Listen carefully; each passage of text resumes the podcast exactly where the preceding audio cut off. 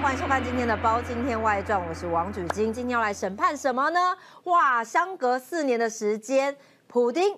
跟金正恩两个人要碰面了。好，大家说呢，这一次碰面叫做普京二会。那普京二会会什么会？理由又是什么呢？会不会挂羊头卖狗肉呢？好，因为这一次的理由呢是这个经济会谈哦，地点呢举办的地方是在俄罗斯的海参崴。那大家都说啊，这真的是一场经济会谈吗？还是两边各怀鬼胎呢？我们今天特别有请到石美明夫老师来到我们的现场，老师好。啊，主持人好，大家好。好，我们就先来看一下这个普京二会哦，在九月十三号登场了。但是呢，哦，你可以看到普京跟行政金正恩呢同框握手。但是握握手之后呢，普京说了什么呢？他暗示要帮助北韩打造卫星。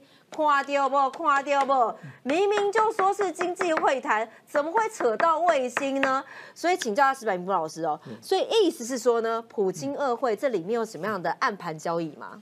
首先啊，就是说，他说经济完全是个幌子，因为啊，就是说现在首先北韩的经济基本上在周围的国家里面是是是一个可以忽略不计的这个经济体嘛，经济非常非常小。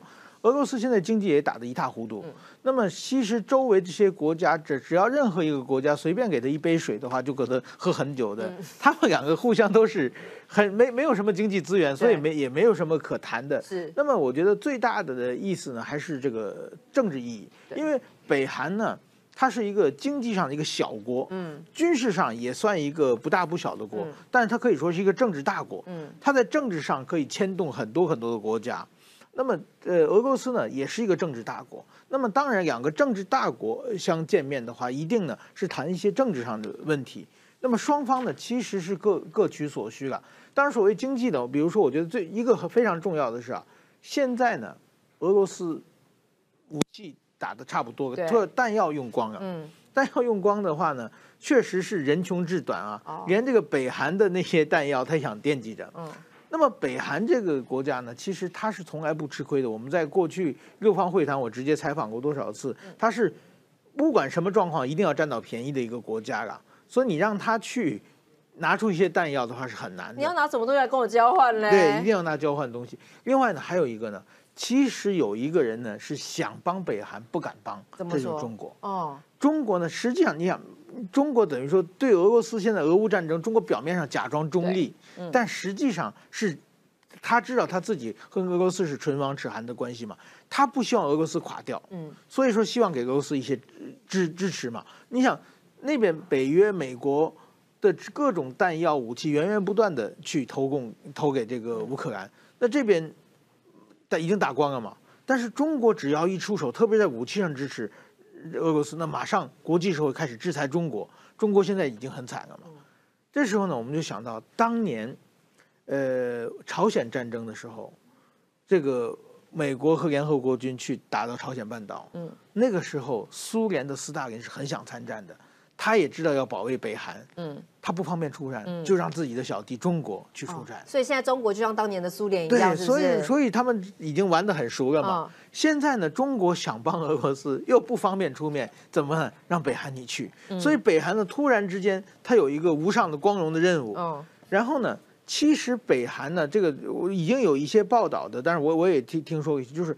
北韩把武器弹药提供给俄罗斯是没有错的，而且他的很多武器弹药是当年俄罗斯给他的，所以俄罗斯可以用。嗯，但是呢，中国呢，我给你提供新的好的，那北韩不吃亏嘛？嗯，那么作为中国说，我没帮俄罗斯啊，我是帮他啊。嗯，那所以是在逻辑上呢，也是交换条件的感觉，是不是？这是一个，另外一个呢？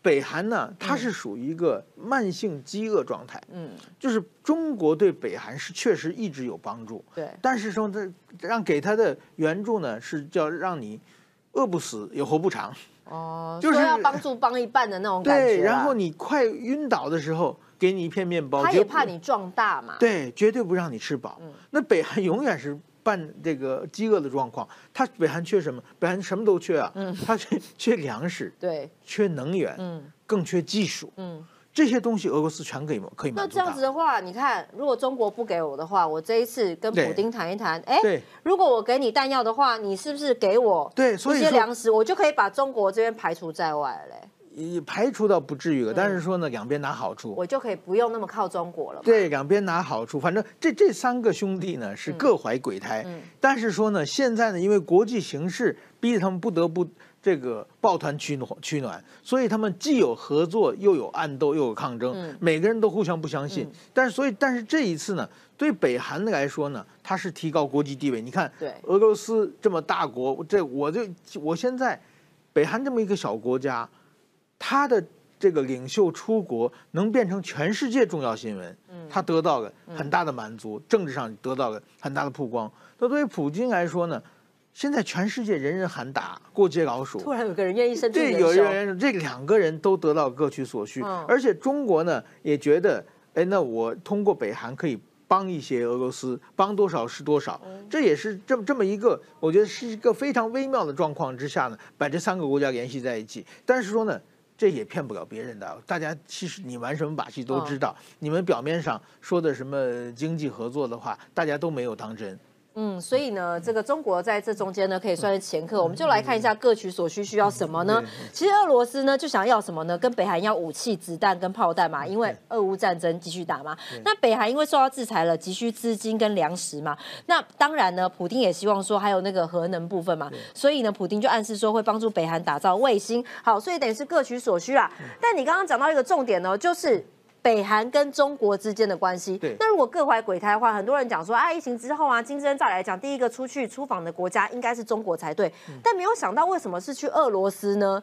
而且之前好像普丁很希望说，啊，可能像美日韩的这个联合军演一样啊，这个俄罗斯啊、中国啊跟北韩也可以来搞一个嘛。但传出金正恩其实不想要哦，为什么呢？呃，首先北韩去中国，北韩这个国家它是基本上就无利不起早的。过去呢，他中国去中国，中国会每次去中国都拿了很多援助回去。嗯，然后中国比如说用火车给他运过去的东西，他连火车都不还给中国。哇，对，是干妈劲啊！对啊，所以他是这样，什么都要。但是说呢，他现在呢去中国，中国现在也是经济经济很惨，对，而且习近平焦头烂额，一会儿外交部长找不到，一会儿国防部长找不到了。他现在这种状况的话，你再还要东西，看你就烦嘛。哦，所以我也希望你先不要来，我们先缓缓，我暗中先帮助你们建立好国际民生，这样就好了。对，所以说他现在去中国也也没有什么太大的，是呃，就是说好处可拿。现在去俄罗斯拿的好处比较大，嗯，是一个方面，而且中国现在也是没时间理他一个方方面。另外一个呢，我觉得这个联合军演啊，其实在去年二十大之前，这个普这个乌克兰战争爆发之后。那个时候中国它还在强硬嘛，嗯，而且在台湾问题上也要表示强硬的态度。嗯，那日本呢一一说一关心台湾问题的话，那中国俄罗斯呢就舰这个军舰就编编队围着这个日本绕一圈，示威一下，就表示这个异样。嗯，但是现在呢状况呢有一些变化了，就是说中国呢它其实在犹豫了。我觉得他跟俄罗斯联合军演的话，俄罗斯希望愿意啊，就是。表示我的全世界朋友还很多嘛，还有人愿意在军事上跟我合作。对，俄罗斯是这样。那中国想吗？中国呢在犹豫。中国现在我我们看到中国的外交最近，特别二十大之后了，它是深一脚浅一脚了。对台湾有的时候突然友好一下嘛，然后对美国也突然友好一下，然后突然间又又又开始凶一下。他先自顾不暇了嘛。对，现在是这种状况。那么现在跟俄罗斯一起。军演对中国有什么好处？这个我觉得中国正在评估。没什么好处哎，感觉起来就是我自己军演就可以了，我干嘛跟你俄罗斯呢？我干嘛帮助你呢？而且你现在可能是全球喊打的国家嘛，也也有这个要素。但是说跟俄罗斯在一起，毕竟中国俄罗斯世界第二大军事大国嘛，那这是跟美国得罪不起，但是吓唬吓唬这个日本啊、韩国啊、什么东南亚这些台湾啊，多多少少还有有点效果嘛。呃，这这是一点。但是说呢，就是他在评估嘛，有没有好处？但是对北韩来说，他是不想的。他现在呢，就是参加军演的话，对他没什么好处，因为他那个军事能力也基本上可以忽略不计的军事能力。他参加上去之后呢，得罪很多人啊。哦。而且包括这这，而且北韩呢，现在呢，就是韩国，他过去啊，其实我们刚刚才讲的是北北韩，就是川美国在川普的时代跟韩跟北韩关系很好嘛。那个时候呢，因为韩国是文在寅政权。是一个很亲北韩的政权，就是说，基本上北韩要什么都都满足要求的。这个我们过去在中国时候常说，这个南这个南韩和北韩是男女关系嘛，基本上这个北韩提出任何要求，南韩都予以满足。那现在什么关系？现在上海一个这个新的尹锡悦总统，现在跑到美国那边去，我不理你了。嗯，所以其实他最大的援助，北韩的经济其实他是靠韩，过去是靠有韩国的各种各样的援助，现在韩国不太理他了。南韩现在往美国这边靠了嘛，所以北韩这边只好找中国跟。这但中国是实在饿昏头以后才给你一片面包嘛，中国给的很少。嗯。大家就想让日本和美国拿东西，当然俄罗斯也拿东西，但是俄罗斯也也不是。所以意思说，金正恩可能也不想打草惊蛇啦，怕可能跟其他国家破坏关系之后，我可能什么也没拿到。对他，他要留一个原就是说现在跟你做军事演习的，跟你在军事上，过去外交上对你骂你两句还可以，现在变成军事上剑拔弩张，让你认为我是很大的军事威胁的话，对将来再拿一些好处。没没没什么加分嘛，所以说金正恩，我觉得对他来说这个没有太大的好处。所以说军演，我觉得，呃，也许会，也许将来会妥协一下了。但是现在毕竟有点鸡肋性啊，就是对三个国，除了对俄罗斯认为有有有好处，对他最想嘛，他提出这个要求对对中国和北韩来说。都是可不可以？不暇，一个是自顾不暇，另外一个就是要需要评估的，到底有没有好处？但老师，你刚刚讲哦，北韩这个军事武器有可能也没有大家想象中的多，所以你看哦，他现在这一次普京二会啊，他跟他讲说啊，我愿意提供给你武器，那弹药真的有那么多吗？足以改变俄乌之战吗？不，他就是说总比没有要强。这个其实啊，对，其实啊，这个战争啊，我觉得。这个北约那么厉害啊！北约其实武器也远远生产赶不上乌克兰在战场上消耗的。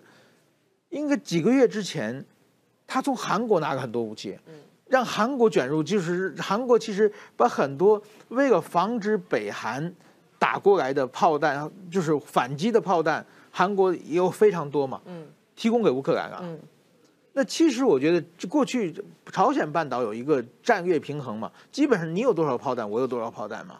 那韩国调走了嘛，嗯，那相对北韩的威力也减少了。对，还有一个呢，北韩呢觉得现在炮有用嘛，也也是可可以换代嘛。所以说，俄乌战争就本来在朝鲜战争的战场上要爆发的武力冲突，现在战场转到乌克兰去了，双方其实都是在提供的炮弹。现在全世界。真正有那么炮弹的国家，又没有马上要打仗的危险的，其实就朝鲜半岛这两个国家。嗯，好，但是老师请教一下，因为这一次呢，普京二会的话，对于这个南韩跟美国来讲，还是蛮担心的嘛。因为担心说一个不小心，可能俄罗斯提供给北韩粮食，那他经济制裁会不会就没了，对不对？那可能北韩就开始壮大，那经济如果复苏的话，有机会去。可能培植他的军事军事力量就变大啦。那南韩这边也担心说，好，万一北韩的技术提升和计划提供的资金，对南韩来讲也不是很有利嘛。所以也就是为什么这次普京二会会让南韩跟美国这边他们怎么看的呢？对，我觉得当然说，呃，就是说，对北韩的来说，北韩的最大的目的多少年来的目的，他表面上说将来要统一朝鲜半岛怎么样，但是其实他是想啊，拥有核武器。拥有核武器呢，它就有安全了。嗯，就是美国呢，就是说有有体制保障。你美国要打打我的话，我可以拿武这个核武器打过去。所以它拥有核武器，保证一个体制保障。然后呢，需要发展军队，然后呢，把它巩固他们金家政权。这是俄罗斯呃这个北韩多年来一一直的想法。那现在连吃饭都吃不饱了，当然说那不是很优先。但是他一旦有钱的话，他一定会把钱投入。发展核武器和发展军力方面去，这个对韩国来说是非常非常就没有意思的，就是不好的一个一个展开。对，所以说呢，其实对中国来说也不是展开，也也是不利的。所以说，我觉得这个今后是呃，北韩到俄罗斯去到底有什么结果，大家再再看。但是，如果说他拿到了过多的好处的话，那么国际社会对北韩的。各种压力也一定会随之而来的。嗯，好，但是重点是哦，这一次为什么这一次的这个金正恩出访呢，会造成这么大的一些讨论哦？主要就是因为他已经四年没出国了。对。那为什么金正很怕出国呢？因为很怕被干掉。所以呢，他过去啊，你可以看到他都是。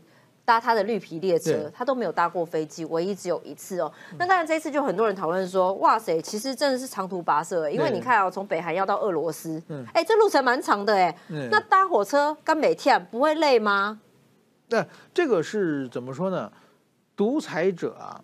都是喜欢搭火车的。这个他的父亲、他的爷爷也也都是经常搭火车爱好者。搭飞机不好毛泽东也是。嗯，他们有有几个原因啊，就是第一呢，过去这个金正恩的父亲金正日到中国的时候，呃，我们去这个我我那是在北京采访嘛，就碰到过多少次，就是说啊，他开火车进来，从中国东北一直过来以后呢。然后他现在，比如说天津先下车，然后坐汽车进北京。嗯，坐汽车进北京的时候呢，在北京的高速道路的入口处，中国的这个政要在迎接他，然后去什么仪式。这个时候呢，他那个火车呢跟着也进北京，然后呢过几个小时他就回一趟火车。哦，过几个小时就回去。后来呢 可能是上厕所，因为他父亲那时候年龄也比较大了。为什么他要把所有的排泄物自己带走？哦，因为他不用公共厕所的，据说就是这个祖孙三个人都蛮妙的，他们还会私人带厕所。对，那干嘛不包尿布就好了？不不，这么麻烦。他是要把所有的，就是不能让中国分析他的健康状况嘛。哦，对，就是说他们的健康是最最重要的。就是说，包括金呃他的父亲金正日在有一次就是呃脑脑溢血嘛中风的时候。有中国的军方的医生去看他去看病，一个医疗小组，他们请来去看病的，然后让他们给三十多个患者的脑子图片写诊断书。哦，只有一个是真的。哦，想让你知道说是哪一个金正日的真实情况。对对对对，所以说他连防着中国都防成这样嘛。哦，所以说现在所以坐火车很多的事情一样做，这是一点啊。另外一点呢，就是说怕暗杀。这是共产主义国家。毛泽东为什么要要坐这个飞火车呢？因为毛泽东和国民党斗争的时候，什么共产党的什么叶挺啊，什么包括国民党什么戴笠啊，很多人都是飞机失事呃去世的嘛。所以说毛泽东他他怕别人害他，他不是说怕飞机不安全，是因为有人害他，有人可能是放炸弹，所以说一定要要坐火车。这是第二个理由。第三个理由呢是，凡是独裁者，他一定是啊，就是说。大小事情都要自己来判断，嗯，他们分权做的不好，是，所以说他要带着巨大的团队和巨大的资料，就是说所有事情都要他亲自来批嘛。如果说一个呃，比如说像蔡英文总统出访，那么在国内，比如说什么没有鸡蛋啊，各方面的农业部就可以处理嘛，不是用 Google 就好了嘛？对，不，但是说你要听汇报，你要做判断，你要调整人事嘛，这些事情，所以毛泽东的专业是有很多工作人员跟着他，很多资料。文件带着他，这些不能随便带，带带被人偷奔，所以一定要放在火车上。所以说，他这个整个他的执政团队。他走到全部都对，走到哪里就跟在哪里。对对对。好，但是这个绿皮列车，大家说很有趣哦。从过去的这个新闻也看到呢，它时速不超过六十公里，可能怕这个可能领导人不小心有意外或心脏病发或什么之类的。然后办公室呢有钢筋水泥跟防爆门，因为它是一个装甲车，所以是可以防弹的、防炸弹的。配备机枪、警卫、卫星电话跟平板荧幕，里面有卧室、会议室跟接见室，而且还有一套粉红色沙发。好，这个是之后才换的。那当然呢，妹妹子也不少哦。听说里面是有那种各式各样的料理啊、美酒啊、精挑细选的美女啊，跟服务生。美女坐飞机一起去也可以，那没必要坐火车。因为持家带眷的可能火车装的比较多。对。然后呢，参宴时间长达四个小时，这也是蛮长的。然后大家一起唱这个北韩的革命歌曲助兴，所以大家也说呢，金针防止暗杀的基本招式就是他替身总共有十二个人，所以这十二个人可能都要带去哦，人肉车队也要带去，私人厕所也要带，还要自带飞机跑道。那这次我们就说，包括二零一九年他上一次出国已经是四年前了嘛，是川金二会跟四月的时候普京一会的时候，那个时候呢，他都是坐绿皮列车，但是有一次例外。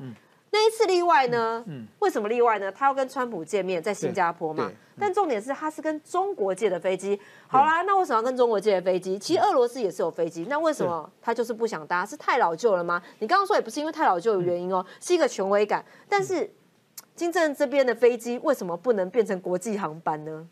呃，金正恩上次应该你我记得是二零一八年的六月嘛，在新加坡嘛，因为那个时候去新加坡。有海嘛，没有铁铁路，所以就没办法了。但是后来不久，他去越南的时候，那次也是乘着他这个时速六十公里的绿皮列车，从整个穿越中国啊。嗯。那中国铁道已经，大家现在中国的火车的速度都比他快了嘛。对。所以为了他把所有的火车的时刻表全改了，他穿过去再穿回去，所有铁车火车的这个时间都乱套了。但是说上次那那这次那次去这个新加坡的时候呢，是从中国借给他的飞机，但是说他还有一架飞机半飞的，也是北韩的飞机啊，一起飞过去。当时呃有各种说法，但是我其实在在东京做编辑，然后我们的记者也去派我们报社也派过很多记者，就是有时候说有一种说法是当时是。这个金正恩要见这个川普的时候，是中国坚决反对。对。然后呢，金正恩为了表示自己是很无私的，嗯，就是说我坐你的飞机，我心是向着你的，所以我就坐你的飞机。然后我的在飞机上的所有对话，你都可以监听。哦，这是一种对中国事诚的态度。对对对，比如向中国表示中表示你你就让你让中国放心的一一一种态度了。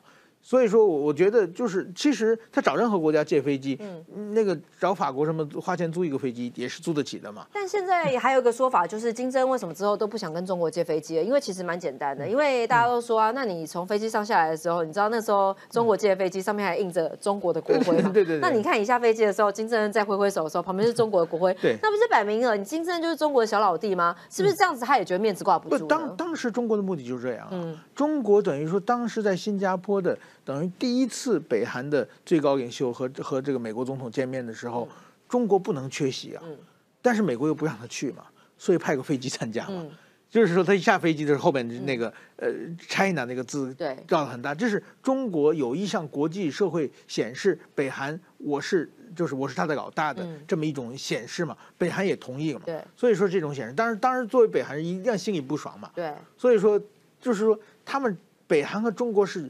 绝对互相不信任的，嗯，但是说，就是说又不得不合作的。可是你看北韩跟中国，你看从金正搭飞机这件事情，就代表说你为什么之后不再跟他借飞机？就代表说其实你也不想当他小老弟啊，你内心也心里想说，这一次他跟普京见面，我也有机会不要再依附中国了嘛？我从普京这边卡这些油水，可能比中国来给我更多嘛？当然，当然是这样啊。这就是如果北韩他愿意放弃独裁，愿意开什么改革开开放，愿意和全世界。搞好关系的话，那全世界其实川普跟他谈的，川普见北这个北金正恩的时候，就给金正恩放一个影片嘛，就说如果你开放变成民主国家的话，你们北韩有这么好的未来，你只要就是说改革开放，就就可以嘛。就是但是说北韩不愿意啊，北韩他因为对他来说最优先的还是说他们金家政权的这个安全嘛。然后他要开发核武器，实现他的政治野心嘛？这一点和国际常识格格不入。所以说，他这个条道一条道一直固执走到黑的话，必然的他是国际社会将没办法交手，他不得不又回头找中国。嗯，就这么一个恶性循环。也说啊，你看北韩其实之前在这个川普的时代哦，对，跟美国关系是还不错的，不像那个时候那么壁垒分明哦。而且那个时候还有三次的，对，这个三次川普，所以说川金会，川金会，嗯。这个其实我觉得怎么说呢？川普当时是为了拉北韩，呃，打中国嘛，呃，这是当时美国政府的一个策略嘛。那个北韩呢，当时也是就是积极响应啊，积极响应。的。虽然北韩没有从这个美国拿到援助，但是实质上从韩国那里拿到了很多的好处。嗯，但是说后来美国呢变成拜登政权以后呢，这个怎么说呢？美国的策略改变了，这是一点。第二点呢？这个金正恩他根本没有想放弃核武器，根本没有想。那个时候是骗川普的喽，因为那个时候他们有说美朝之间要讨论就是无核化的问题嘛，那北韩就说我愿意完全放弃核武，换得。美国，你也不要对我经济制裁。那个时候的谈判是这样子的。北韩的这套骗术已经骗了好几十年了。嗯，从他父亲时候就开始骗，所以说他永远在同样的一个地方一个一个打转嘛。为了解决北韩的这个核核开发问题，在金正日时代，在北京举行了多少次六方会谈，每次各国给了他很多好处，他拿完好处以后，过两天，一旦又换个颜色，又开始继续开发嘛。这这是同样一个一个一个手段嘛。所以说，呃，怎么说呢？北韩。他现在过去呢，等于说川普的时候呢，就是说很强硬，然后说你如果答应的话，我就给你好处；你你如果呃不答应的话，你要说你要骗我的话，我就给你这个强有力的制裁。这当时川普看着很很很吓人嘛，所以说北韩当时同意了。但是说后来，就是说美国换了政权之后呢，这整个国际局势就开始改变了。特别是后来呢，就是中国和美国的全面抗争之后。呃，这个北韩呢不得不选边站，他只能最后还选选选择了中中国这一边，但是他也不满意啊。嗯哼，但是老师，我觉得这三次的川金会蛮有趣的，因为每次讨论都不一样。那包括美国跟北韩之间的关系也都不太一样。第一次算是最和谐的，因为北韩的承诺说啊，我们会朝无核化努力。那你刚刚就说了，这一切都是幌子嘛。好，所以第二次的时候是不是？川普这边也生气了呢，因为两个人是提早结束会谈的哦。那这一次也没有签署协议。那北韩也要求说啊，你要全面解除我的经济制裁。那这一次美国是拒绝的，所以有点不欢而散哦。但非常快的是，你看二零一九年的二月二十八号是在越南河内，到七月五号呢，这一次在板门店。那这一次比较特别的是，一下子而已，而且是在 Twitter 上面发邀请函，也没有正式的邀请函。那双方会面之后呢，也没有一些什么共同的宣誓。那那个时候呢，川普就是。也没有带任何的武器跟随护嘛，就直接踏过了板门店，然后又踏回来了。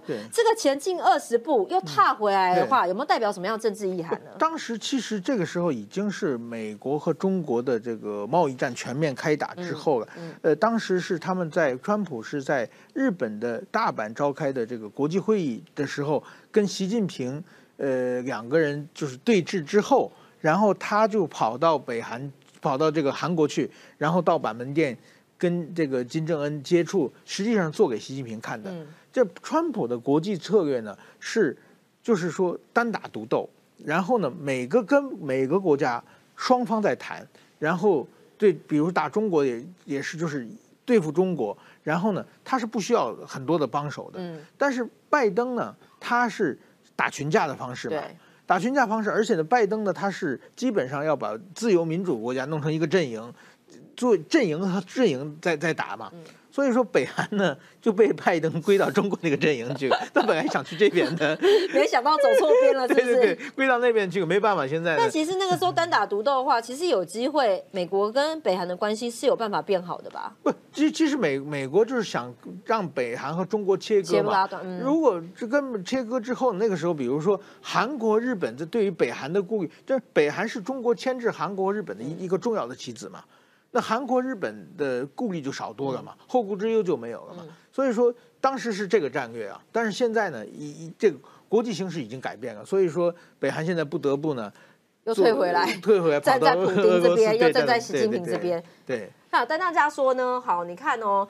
这三个国家当中啊，俄罗斯、中国跟北韩，其实最需要大家的应该是俄罗斯，因为他现在有迫在眉睫的俄俄乌之战之际嘛。对对对。所以你看哦，普丁呢最近不是也见了中国国务院的副总理张国清吗？还说俄中的关系达到了前所的历史高度。这代表什么意思呢？因为接下来普习会现在传出有可能在今年年底也会再进行嘛。对我们看到就是中国，首先我们前几天有一个新闻，就是中国有一个政协委员叫周小平。嗯。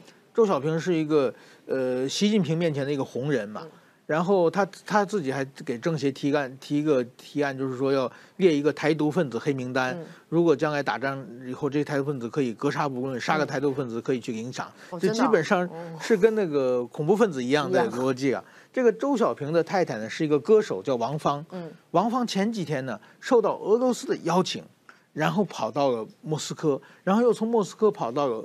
顿巴斯地区，就俄罗斯占领的乌克兰地区，然后在一个被俄罗斯轰炸的一个歌剧院里边唱了一首《卡秋莎》，就是鼓舞俄罗斯士兵战斗的一首歌。嗯，这个这个乌克兰当时是非常恼火，就向中国提出抗议，变成中国和乌克兰的一个外交问题。但是关于这个问题的话，很明显是得到中国的默许嘛。那么中国其实呢，但是我觉得中国就很巧妙嘛。如果国际社、美国、欧洲。乌克兰说的话，他说那是民间人士啊，那跟我没关系啊。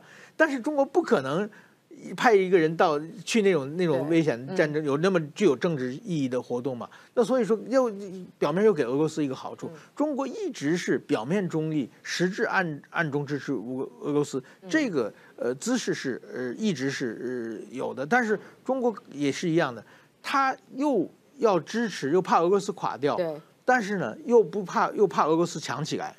所以都是一样嘛，等你饿昏了的时候才给你一点吃的嘛，然后你稍微吃饱一点就马上不给你了嘛，是这种方法。所以俄罗斯对中国也有很大的不满，但是又不得不向中国低头。他是用这种就是控制跟胡萝卜的方式，控制人。的方式来来解来处理国国防问题的，所以说其实俄罗斯人也非常不喜欢中国，北韩也非常不喜欢中国。那你说，你看哦，俄罗斯跟中国现在看起来两边关系其实还是有见缝插针的空间嘛？那美国没有从其中有分化的机会吗？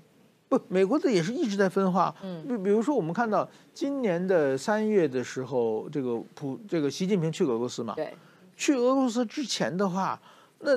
基本上是美国做了很大的动作，比如说把俄罗斯的那个先先这个欧洲先把在国际刑事法庭把普京变成战争罪犯啊，然后说又拿出了很多中国是美国媒体爆出很多中国实质上这个支持俄罗斯的一种证据嘛，就各种各样的什么，包括俄罗斯在乌克兰战壕发现俄罗斯的罐头是中国制的，什么扬州炒饭什么都是，就是说中国支持嘛，就是让国际社会是证明。就是希望俄罗斯，就是习习近平那次访问俄罗斯没有意义嘛，最后还是没有达成任何协议嘛。所以说，我觉得这方面的话，中俄一接近的话，国际社会就有各种压力迎面而来。所以中国现在只能是通过北韩在下面偷偷的接近。对，可是你看哦，拜登总统啊，曾经跟中国说啊，最近啊，不是说美方也希望中国经济不断成长，不会阻止中国的经济发展。其实美国现在的动作也在拉中国打俄罗斯嘛，也在有有。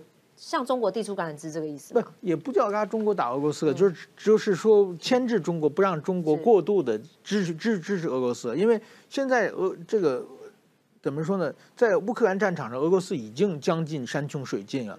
如果说中国开始全面支持的话，马上会出现很大的变数嘛。所以说一直在安抚中国，不让中国全面支持俄罗斯。但是说。美国很清楚，俄罗斯的下一个敌人就是中国嘛，所以说希望中国发展，也是希望中国什么呃什么烧烤啊、地摊啊可以发展起来。但是说你的，比如说你的华为啊、你的什么半导体，啊你这这些高科技的东西的话，才开始全面封杀，而且封杀的越来越严厉。哦，所以你看哦。这次普丁哦，看起来是想要搞自己的小圈圈嘛？对。那老师，你看搞不搞得起来呢？如果你看你说各怀鬼胎的话，不，普丁一直想搞小圈圈，但是说普丁想的搞的小圈圈是以自己为中心的。对。那中国也想搞小圈圈，也是以自己为中心。对，是希望把俄罗斯快圈进来。那么这一次呢，我觉得是某种意义上，在大的环境之下。是两大阵营的对立，这个呃怎么说呢？这三个呃三个难兄难弟在抱团取暖，实际上这三个人心里也是一种勾心勾心斗角的。这次比如说普京和这个金正恩所都拿自拿到了各自的好处了，那么中国的好处在哪里？我估计中国也在一直在计算。好，所以你看哦。